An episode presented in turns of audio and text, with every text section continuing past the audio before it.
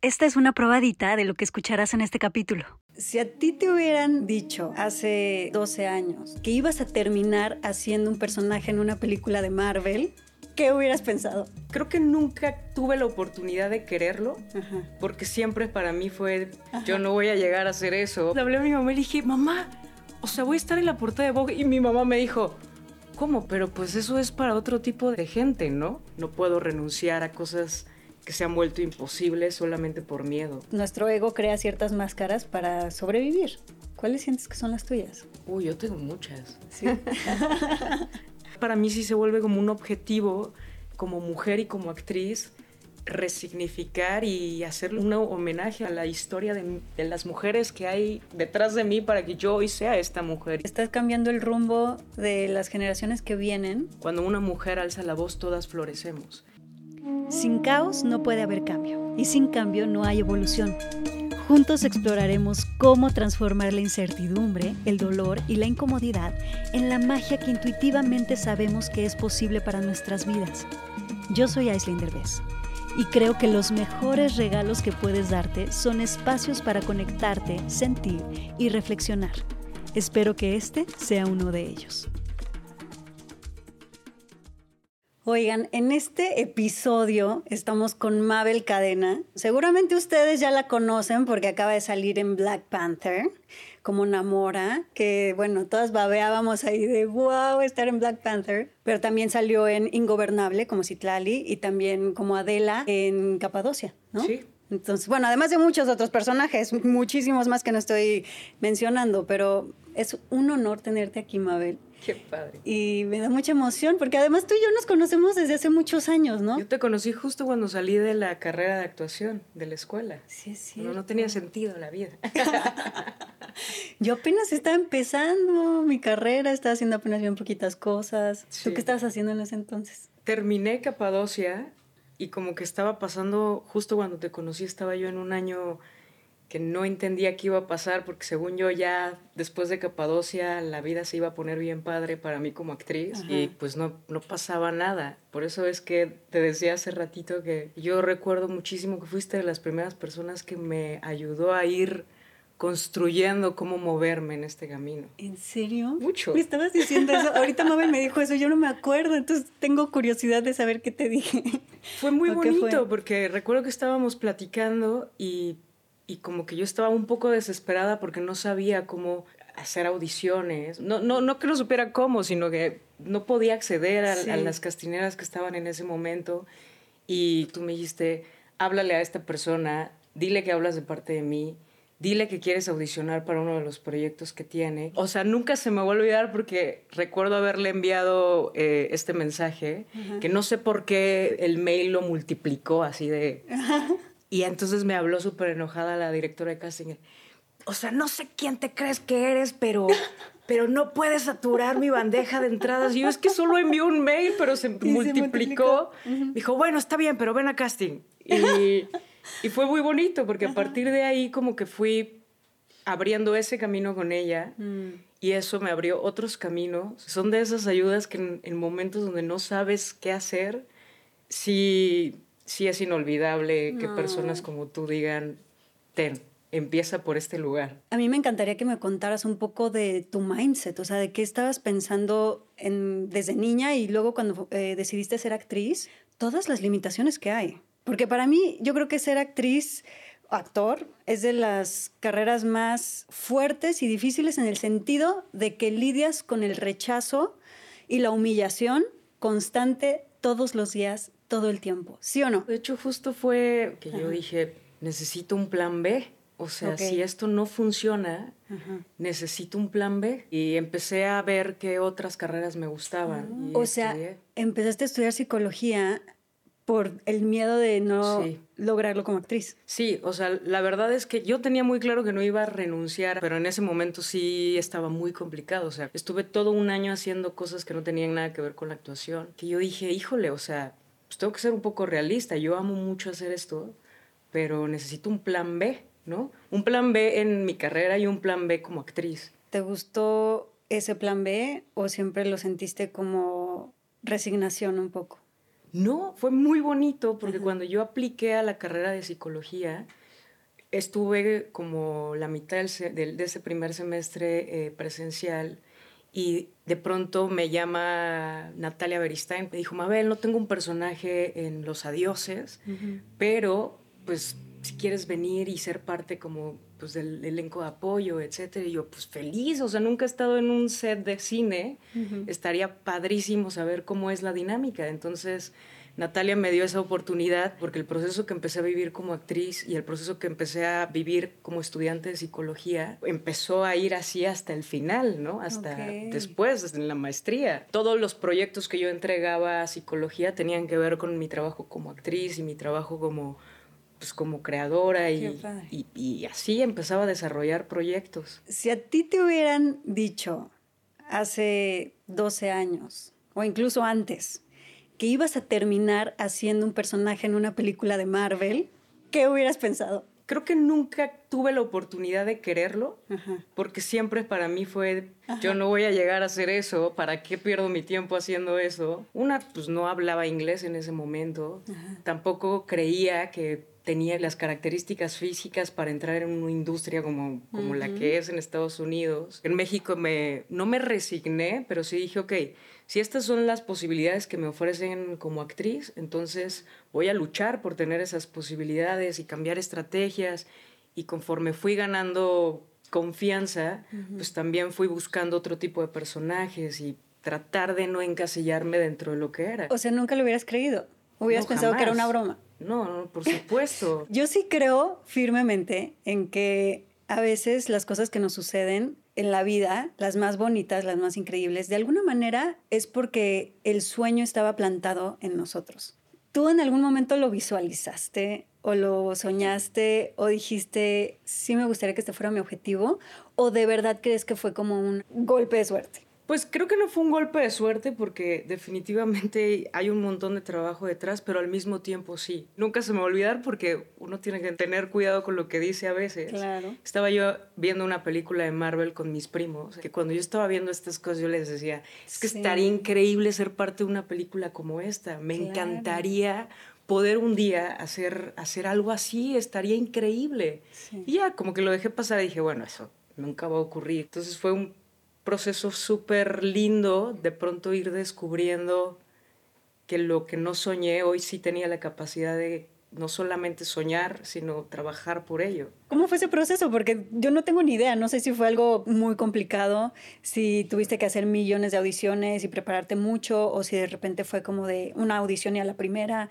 ¿Cómo estuvo? Es que fue muy loco porque desde la pandemia como que empecé, o sea, empecé a recibir más castings en inglés y yo los hacía como por ponerme en práctica, ¿sabes? Como por decir, bueno, es diferente actuar en otro idioma, eh, no sé hablar inglés, entonces voy a ver cómo, cómo es irse soltando con el idioma, pero jamás con la aspiración de este personaje va a ser mío. Y cuando recibí esta audición, pues la, la realidad es que no, yo no sabía que era para Black Panther, o sea, sabía que era para una película de Disney. Entonces me la mandó un amigo, de hecho, y yo le dije, o sea, no la voy a hacer, güey, porque pues si la convocatoria está abierta, pues hay personas que están más preparadas que yo, sobre todo por el idioma y porque seguramente quieren a alguien que hable inglés. Me dijo, es que tú cumples con todas las características. Y yo, sí, pero pues, o sea, tengo que ser realista.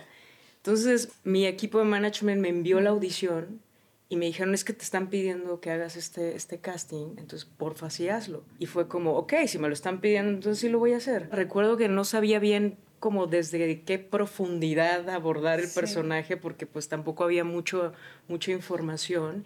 dije, bueno, lo voy a hacer como lo mejor que puede y ya está. sí. Y como tres meses después, o sea, yo ya lo había olvidado, yo ya tenía otros proyectos que estaba acomodando y justo me hablan y me dicen, oye, es que estás en la recta final de, lo de Disney, tienes dos horas para enviarme un video con todas tus habilidades físicas. Y yo, ¿en serio estoy en la recta final? Sí, sí, sí, en serio, y tienes dos horas, o sea, no tienes más tiempo. Y yo, no. Pero ¿cómo? No entiendo. Bueno, está bien. habilidades físicas, ¿qué Exacto, entonces fue como, entreno mucho y fue como que me voy a editar un video pues haciendo un entrenamiento básico. ¿Entrenas qué, por ejemplo? O sea, corro muchísimo, entonces me, así, segundos corriendo, segundos haciendo yoga, cosas que sabía hacer de acrobacia. Me metía a buscar yo montando a caballo a pelo en el río. Grabo todos mis entrenamientos y todo lo que he hecho en la vida. Entonces tenía mucho material. Edité como tres minutos de video y lo envié. Y un día me dijeron, oye, es que ya, bienvenida, eres parte de Black Panther, eres Namora. Y yo, ¿quién es Namora? Espera, pero es un personaje, no, igual soy un ex. Entonces le hablé a mi familia y le dije, bueno, pues me quedé en esta película y creo que soy un extra, no sé. Le dije, pero pero pues está padre igual, o sea, nunca pensé que me iba a quedar, entonces está increíble, ¿no? Y no lo creí, de hecho no creí, la, o sea, quién era Namor hasta el Comic Con, que vimos el, el trailer y que para mí fue como, o sea, esto es en serio, recuerdo que ese día le lloré tanto a mi niña, tanto, tanto, tanto, le pedí tanto perdón por todo lo que la dejé, le permití renunciar con lo que tenía en ese momento. Recuerdo haber, haberme bajado de esa camioneta después de Comic Con y decirme, no me puede volver a pasar nunca más esto en la vida. O sea, no puedo renunciar a cosas que se han vuelto imposibles solamente por miedo. ¿Tú sientes que tu mayor aprendizaje en ese momento fue todas las veces que elegiste a tu niña interior que tenía tantos sueños por cumplir?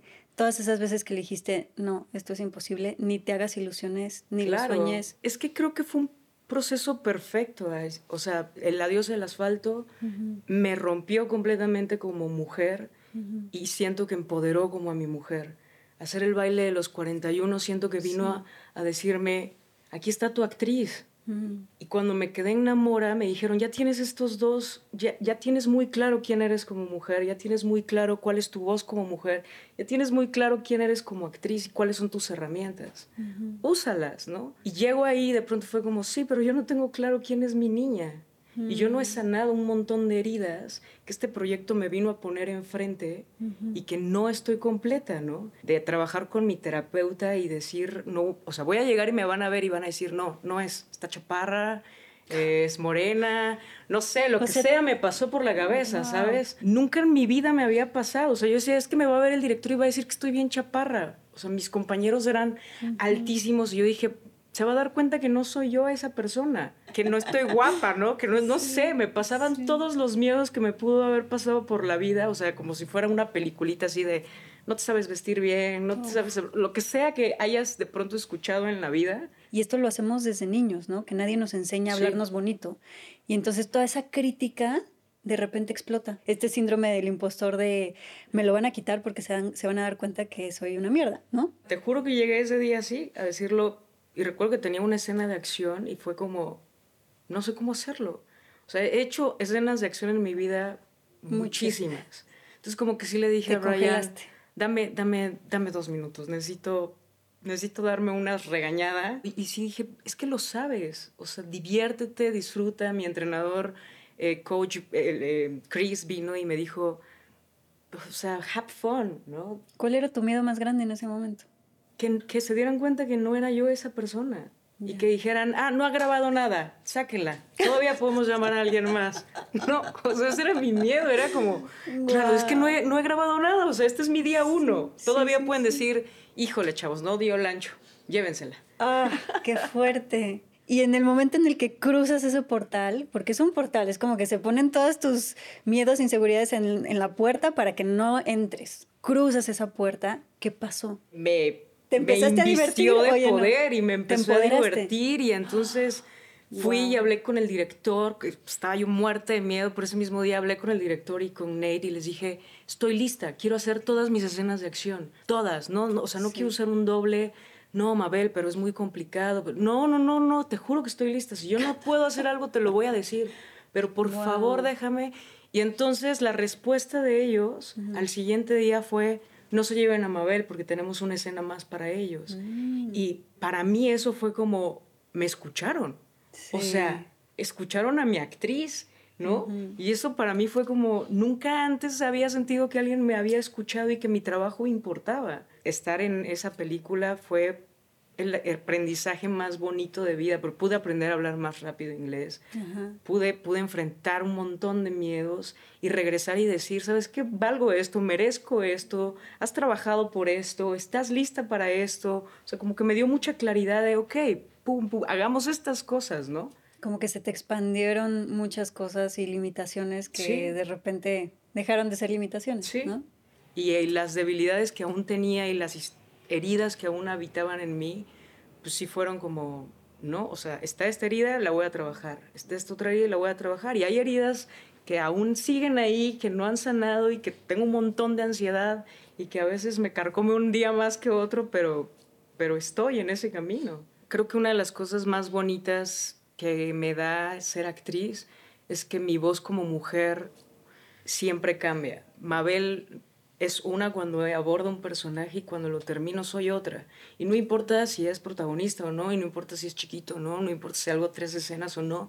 Es impresionante cómo salgo y digo, claro, es que tengo que perderle miedo. Me pasó, me pasó con Monarca, por ejemplo, ¿no? Que yo llegué a Monarca y decía, estoy harta de tener esta energía masculina y de que la gente me diga que no soy femenina y de tener esta voz y de bla, bla, bla, y que no pueda yo hacer personajes donde sea una novia guapa, bonita y que yo me sienta guapa y bonita y femenina. Y cuando me ofreció Monarca, para mí fue como, ah, es un personaje chiquitito, pero quiero explorar mi energía femenina y mm. quiero sentirme esa mujer que no soy. Entonces, cuando terminé ese proyecto, para mí fue como, ¡ah! encontré esa parte de mí tan linda que, que pude reconciliarme y me sanó y, y así ha pasado con cada uno de mis procesos. Me encanta. Siento que mucha gente que está allá afuera incluso todos los que están ahí viéndonos que quieren ser actores, actrices o que quieren lograr algo increíble en la vida que puede sentirse como imposible y que ven a otros cumplir ese sueño que es un sueño que todos diríamos, Uta, si yo tuviera esa oportunidad, ya, ya la hice, ya lo logré, ya estoy en la cúspide. Y no se dan cuenta que, por ejemplo, tú, cualquiera diría, quiero el papel que le dieron a Mabel, ¿no?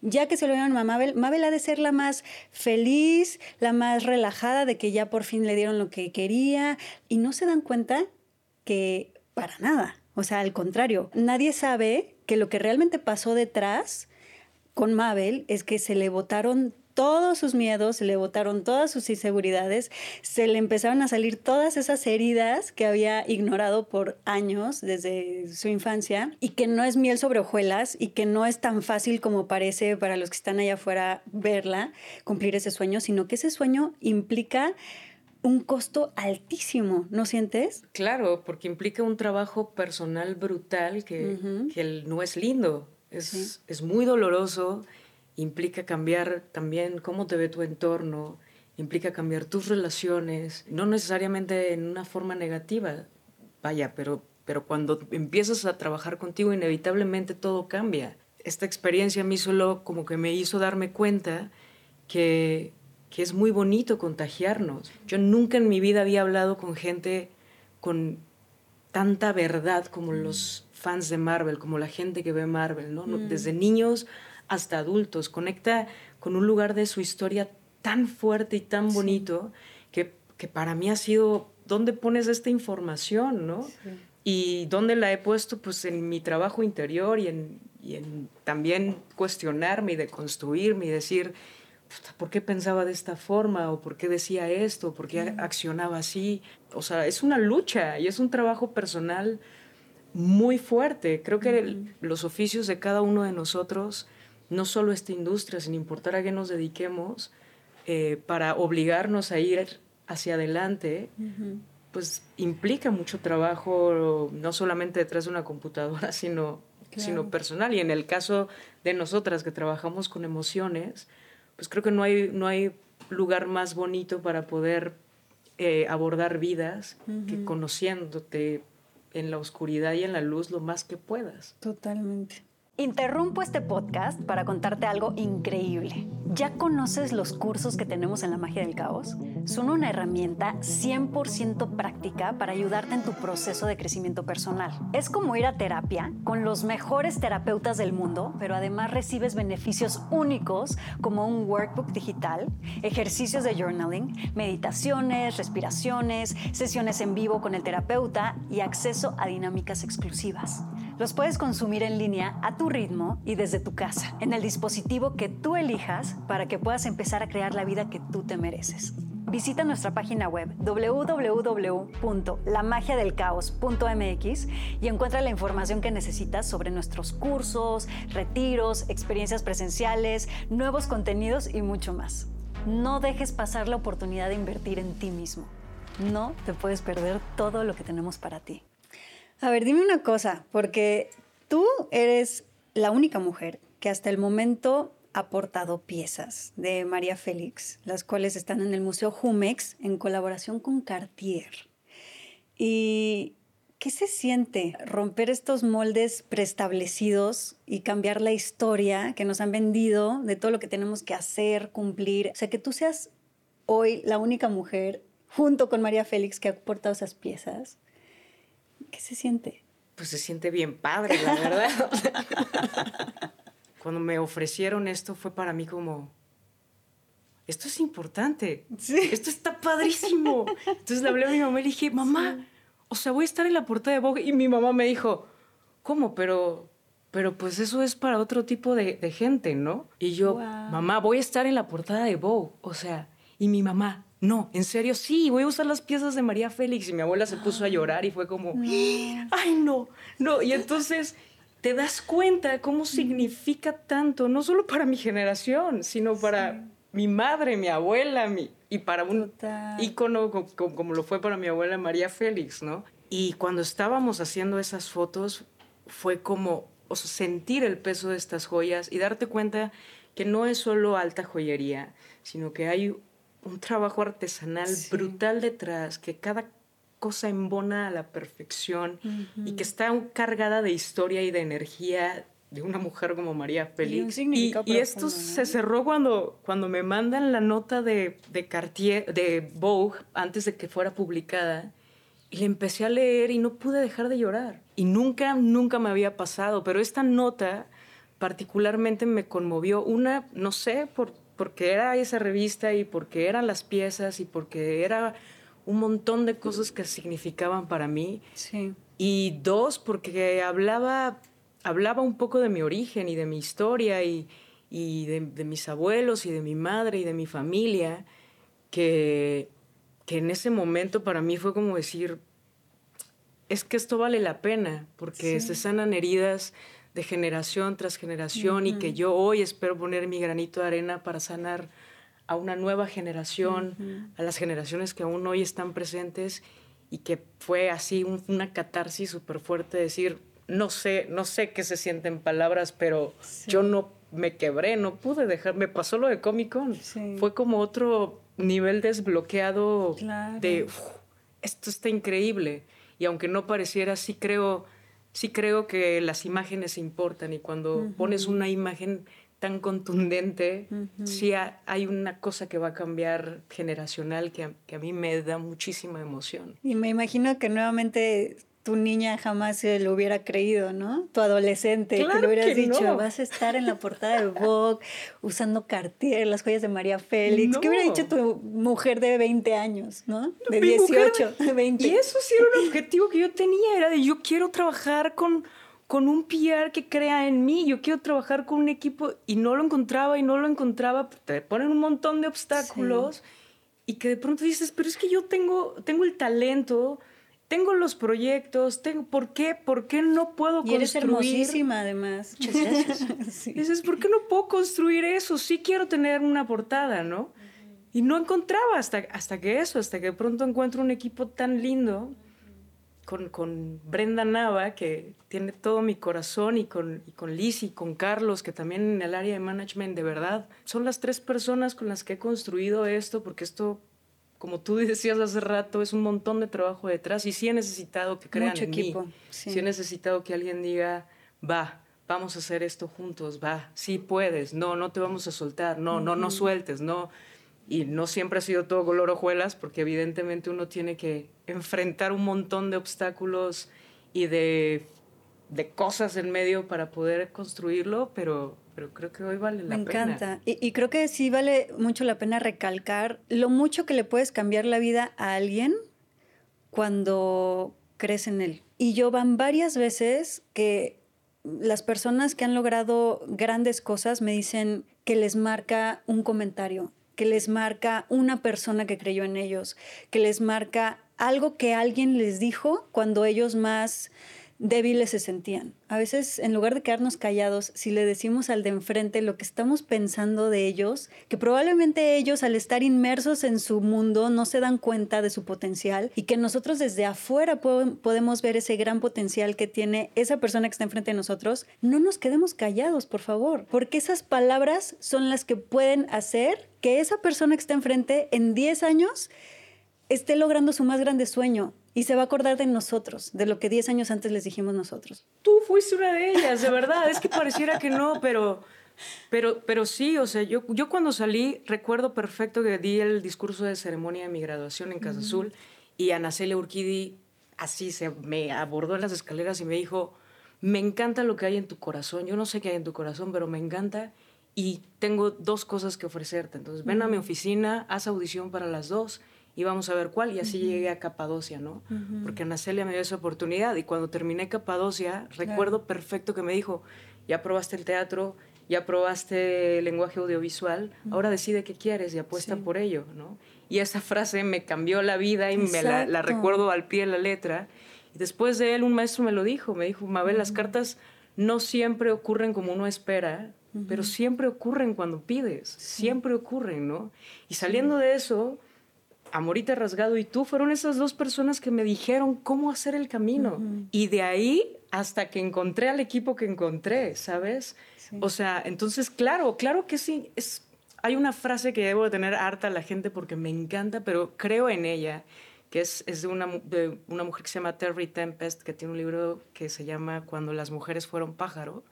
Y dice, eh, su frase dice, cuando una mujer alza la voz, todas florecemos. Mm. Y y el otro día que me invitaron a abrir un foro, yo decía, sí, cuando una mujer alza la voz nos contagia, nos, nos, nos, motiva, nos dan ganas de ir hacia adelante, nos dan posibilidades de creer en nosotros mismos cuando menos te lo imaginas. Y a veces estás hundida y dices, no, no, no, bueno, esto va a pasar y, vale la pena tener un día una conversación con alguien que de pronto sí te obliga a ir hacia adelante, te obliga a salirte de ti misma para compartirte con alguien más y eso te obliga a no quedarte sentada, sino a ir a buscar. Y además qué bonito que tu propio ejemplo sea inspiración para que otras también empiecen a cumplir esos sueños, ¿no? Porque muchas veces siento que en esta sociedad nos quedamos en este ego de ay, yo lo hago y entonces las otras lo empiezan a hacer igual que yo, o porque me copian, o porque están ahora todos haciendo lo mismo, o porque, no, como que hay muchas veces esta competencia o esta necesidad de ser las únicas o el único que está haciendo algo, ¿no? Cuando en este mundo y en esta sociedad creo que cabemos todos, porque a pesar de que las cosas se parezcan, a pesar de que alguien empiece a hacer lo mismo que tú estás haciendo o alguien empiece a hacer lo mismo que yo estoy haciendo, cada quien va a tener una voz distinta. Y si nos clavamos en la comparación y en la competencia y en el quiero ser la única y que nadie me copie, es tan exclusivo cuando en realidad es como de, no, o sea, qué bonito que alcemos la voz todas y que si una alza la voz, las demás se atrevan y digan, ah, eso quiere decir que yo también puedo hacer algo que me gusta, claro. que probablemente se parezca a lo que a ella también le gusta, pero va a tener una voz distinta. Si pensamos un poco en las personas que tenemos alrededor, la verdad es que los, los cambios sí ocurren y, que, y ocurren tangiblemente. Tengo dos primas que son completamente diferentes, completamente. Tienen 13 y 14 años, ¿no? Una va a cumplir ya 15.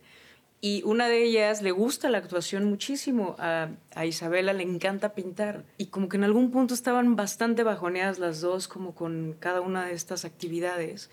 Y cuando salió lo de Black Panther, mm. fue, fue como algo súper bonito para mi familia también. Vivirlo con ellos fue para mí bastante revelador, porque te das cuenta cómo estas pequeñas cosas que te pasan también le pasan a la gente que te quiere.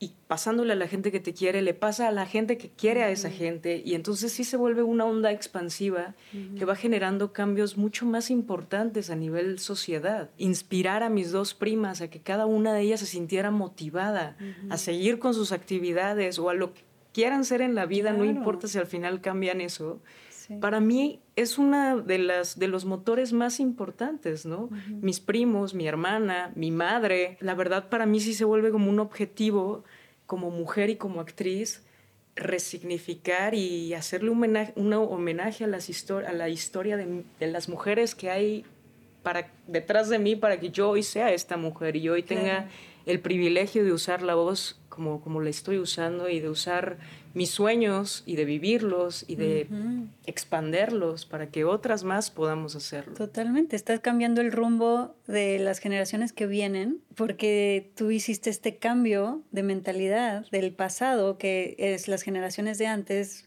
piensan que los sueños son imposibles, piensan que va a ser muy difícil lograr lo que quiero, casi casi me regaño y me digo, estás loca, ¿cómo te atreves a soñar en grande? Y de repente tú sueñas en grande y te llega esta, esta oportunidad y empiezas a cambiar esa forma de pensar para las futuras generaciones, porque las futuras generaciones después de ti van a darse cuenta que soñar en grande se vale y que se puede y que se puede cumplir. Y aún las que estamos aquí, ¿sabes? Las que estamos, o las, las contemporáneas. Porque también yo veo a otras compañeras y digo, me inspira muchísimo de cómo lo sigo, cómo lo hago, cómo lo, lo potencio, cómo le damos visibilización a cada una de las cosas que hacemos, ¿no? Entonces sí me parece algo muy importante, la suma de acciones que hacemos juntas y juntos. Y que no se trata de romantizar, la verdad, porque también cada una de nosotras tenemos historias de vida completamente diferentes y por eso en algún punto hice un plan B, porque dije, tengo que estar muy alerta, quizá este no es mi camino, quizá tenga que descubrir que tengo otro camino. Que también es muy interesante lo que hiciste, porque no se vale quedarse en este capricho eterno de que es esto a fuerza y si no se me cumple me resigno y me pongo en la víctima de, yo que he dado toda mi vida y me he esforzado tanto y he hecho tanto y nadie me da la oportunidad, porque entonces ahí caemos como en la victimización de que nadie nos da la oportunidad o de que nunca lo vamos a lograr o de que a fuerza queremos que sea una cosa. Me parece muy inteligente y muy sabio que no hayas puesto todos tus huevos en una canasta, ¿no? Porque a veces confundimos un poquito el lo voy a lograr con esta obsesión y este capricho y, y este victimismo de tiene que ser esto a fuerza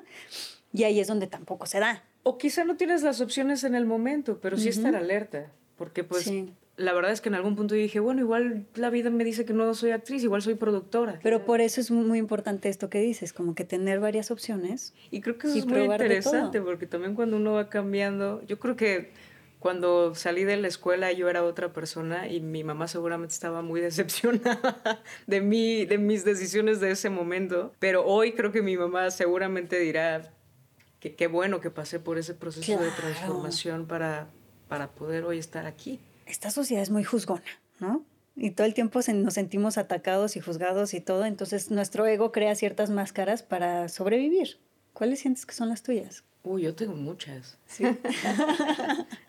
yo tengo muchas, porque de entrada soy una persona sumamente introvertida. Como que mi lugar de mayor libertad es justamente cuando estoy actuando porque no tengo una máscara y soy muy libre y esta timidez se va automáticamente, pero cuando es Mabel en la, contra la vida, pues claro, claro que tengo que obligarme a salir de mi mundo interior porque es muy fuerte para mí el, el, el, ruido y la exigencia y la energía y, mi energía es mucho más hacia adentro y entonces trato todo el tiempo de empujarme a ir a más y a más y a más. La parte que a mí más me acomoda de mi personalidad es lo mismo que tú estás diciendo de ti. O sea, yo soy yo me siento muy cómoda cuando de verdad estoy callada, no estoy hablando con nadie, puedo estar en una reunión entera con gente y yo estoy así y me siento muy cómoda ahí.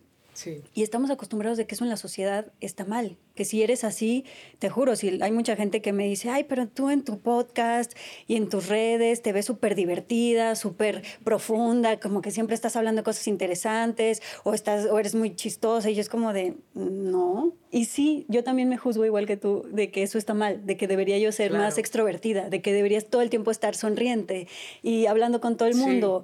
Y cero, o sea, luego la gente piensa que somos súper mamonas cuando somos introvertidas. Es correcto, ¿sí, A mí siempre me dicen, ay, qué mamona, no habla porque le caemos mal. Y es, no, no hablo porque no o está enojada o sonríe. A mí esas cosas me. Yo siempre desde chiquita me decían, ¿estás triste o estás enojada? Siempre. Es como de, no, mi cara es como que si estuviera triste y enojada siempre. Perdón.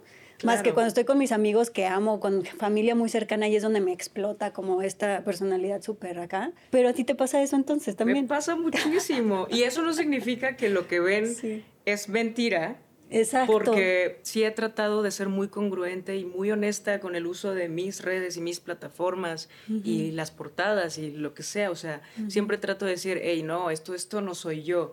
Trato de seguir una línea de esto soy yo, pero también a través de las máscaras, si así le queremos llamar, pues he aprendido a conocer otras Mabeles, que yo, yo, la introspectiva que se queda en su casa, jamás saldría a hacerlo. Sí. Pero la moda, la ropa, los eventos, la convivencia sí me ha dado la oportunidad de ponerme máscaras que son parte de Mabel, pero en un lugar que ella no exploraría de así de esta soy yo, ¿no? Pero que sí me obliga a ir y decir, wow, esta está padre, esta máscara está padrísima. Mm. Y esta otra también, y esta otra, ah, no sabía que podía verme así, me siento poderosa. También son como máscaras que me van empoderando y que me van diciendo, ah, qué lindo, qué lindo vivir esto, porque entonces me dan la posibilidad de ver personajes. Esta, esta es, mi esta es la mente de Mabel, así de... Sí. La, la, mente introspectiva de Mabel luego ve a Mabeles diciendo, ah, este es un gran personaje, ah, este quizá ahorita lo voy a tomar en otro momento, ah, y así. Pero es muy divertido porque sí, o sea... Eso deberíamos de, ser, de hacer todos, aunque no seamos actores, ¿no? Darnos cuenta que todo el tiempo estamos en personajes distintos y eso no significa que somos nosotros. Porque en el momento en el que creemos que somos una cosa, una personalidad, nos limitamos tanto y por eso es tan rico a veces ser actor. Pero en realidad deberíamos de ser actores todos, aunque no seamos actores. y simplemente no identificarte tanto con esa personalidad que tenemos. Y dime algo, ¿qué haces cuando tienes un mal día? O sea, cuando te sientes así, de que te levantas de la cama y la vida no tiene sentido, me imagino que te ha pasado o te sigue pasando mucho. ¿Qué haces? ¿Cuáles son tus herramientas en esos momentos? La verdad es que mis herramientas cambiaron estos últimos meses. Para mí fueron meses en donde yo quise encontrar ese lugar de, mm. de calma y de, de reconexión y de, de, abrazar lo que viví y de replantear lo que sigue, donde yo de pronto decía, ok, tengo un día malo, pues hay que pararse a correr y voy a aumentar mis intervalos para que entonces mi mm. ansiedad se vaya y de pronto esa herramienta dejó de funcionar y empezó a alimentar mi ansiedad más y más y más y entré en pánico porque dije, lo que me ha funcionado todos estos años no está funcionando, ¿no? Entonces como que me obligó a, a eso, a, a echarme un nuevo clavado para decir qué voy a hacer para sobrellevar estos días malos. Y fue como también descubrir que, que mi cuerpo estaba reaccionando a una adicción a la ansiedad y que tenía que pasar también por una etapa de, de abstinencia a esta ansiedad en donde tenía que abrazar el presente mm. y la verdad es que me agarré de respirar y de decir es, es, un día más y no voy a cambiar mi rutina y voy a leer aunque no esté reteniendo nada de información porque mi mm. concentración no está ahí y traté de agarrarme de la rutina. Creo que mm. la rutina para mí es lo que más ayuda a mis días malos, aunque no funcione, pero sí me ayuda a no irme a lugares de oscuridad súper fuertes, porque pues sí, resulta que hay herramientas que te funcionan durante años, un día dejan de funcionarte y tienes que cambiar la estrategia. Creo que eso es muy doloroso y por eso creo que muchos nos sentimos perdidos de repente, porque pues en este camino donde quieres eh, trabajar en ti mismo y te quieres encontrar, estamos constantemente buscando herramientas y de repente estas herramientas nos funcionan y pensamos, ya lo hice, ya lo logré, ya encontré la herramienta que me funciona a mí para trabajar mis cosas.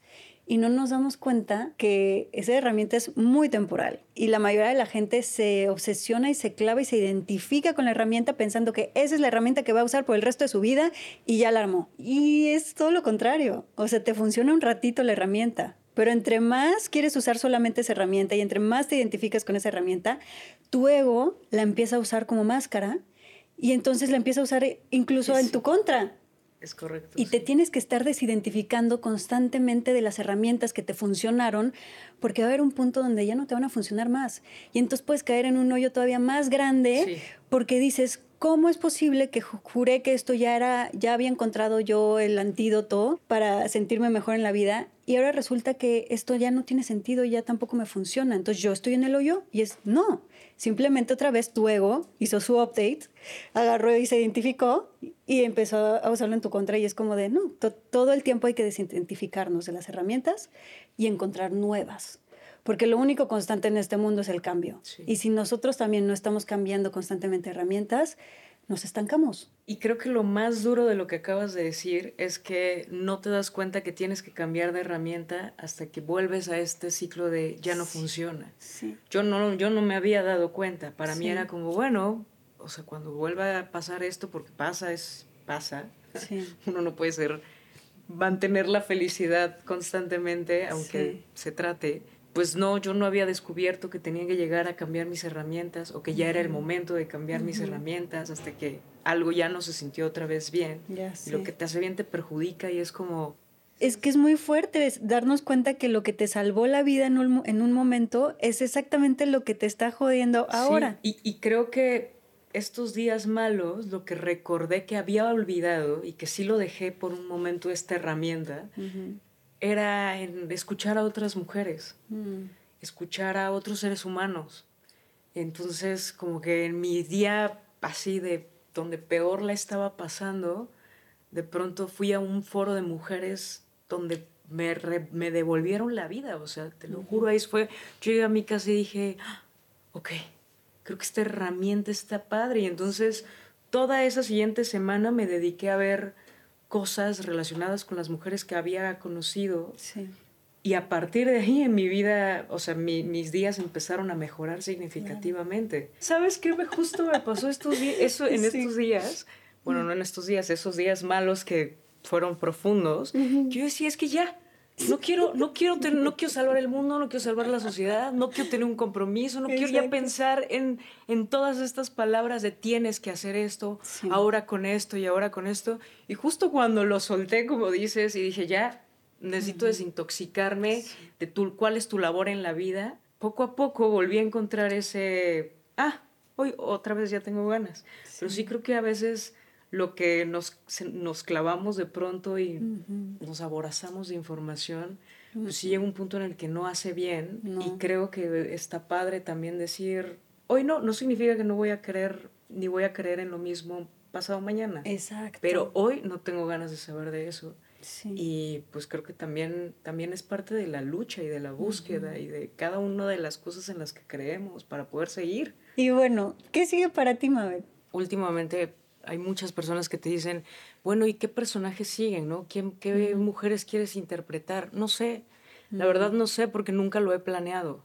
O sea, he leído cosas que cuando las leo me mueven y empiezo a imaginar un personaje y digo, quiero hacer esto. ¿Te gusta más dejarte sorprender? Sí, porque creo que la carrera que hoy tengo y que he podido construir no, no me hubiera salido tan bien si hubiera, o sea, Planeado. jamás hubiera dicho quiero ser un superhéroe obviamente ya obtuve el superhéroe y quiero ser amada y voy a ser, o sea, la verdad no sé, no sé, no sé qué me espera como actriz, porque solamente quiero seguir leyendo cosas que me conmuevan y quiero seguir haciendo esto, pero hay una cosa de mi otra Mabel como actriz que se despertó que la quiero pasar bien.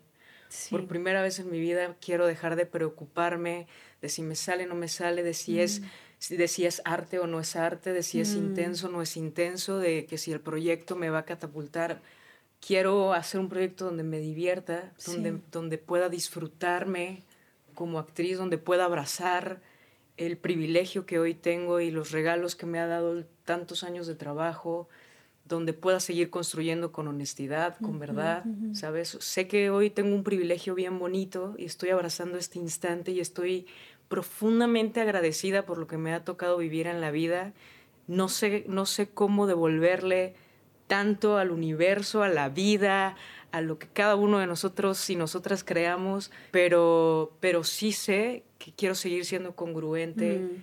eh, devolviéndolo de formas en las que creo, en las que pueda aportar un granito de arena, en las que, pues sí, en las que en este momento el uso de las plataformas que hay para mí son importantes en el sentido de dar visibilidad a lo que no lo va a tener tan fácil a los que no lo tienen tan fácil, a las causas en las que creo, para empujar por proyectos que van a la mano de mi ser actriz, que sí me importa cambiar, más allá de, ser actriz, me importa como mujer, me importa como ciudadana, me, me, importa porque me gusta conectar con los seres humanos y me importa que la vida de los más que podamos pueda, pueda modificarse, pueda tener una mejor calidad de vida la persona que tengo al lado, enfrente sé que es muy difícil y, no pretendo que esto suceda a grandes masas. Pretendo, como lo decía hace rato, que, que por lo menos en lo que me rodea pueda ir creando una forma expansiva que con convicción y, con mucho trabajo y seguir creando estrategias pueda seguir haciendo lo que amo, que es esto, que pueda seguir creando visibilización y representación a través de esto, que es lo que mejor me sale y que a veces uno dice, ah, eso no genera nada. Yo sí, he pasado de decir, ah, vamos a tirar todo, a, que, que es una lucha válida, a encontrar que a mí, a mí, Mabel, me salen más las cosas diciéndolas desde un lugar en el que creo que es el amor y que es la colectividad y que, es el trabajo en equipo. Me salen más las cosas así, ¿no? Yo no sé si sumo en otro lugar, pero, pero en esto sí, sí quiero creer que sumo un poco, que sumo poniendo a mis mujeres la dignidad y la resignificación que yo les quiero dar, sí creo que genera un cambio quiero, quiero seguir pensando en eso en el futuro. Me encanta. Y me encanta que dices que, que quieres empezar a disfrutar más lo que haces, lo que te toca, porque estamos tan acostumbrados en, en este mundo a no disfrutar nada, a todo el tiempo estar tras algo, estar persiguiendo algo. Y en ese camino en el que estamos persiguiendo esto que queremos, no lo disfrutamos por el pánico a que tal vez eso que perseguimos no lo vamos a alcanzar.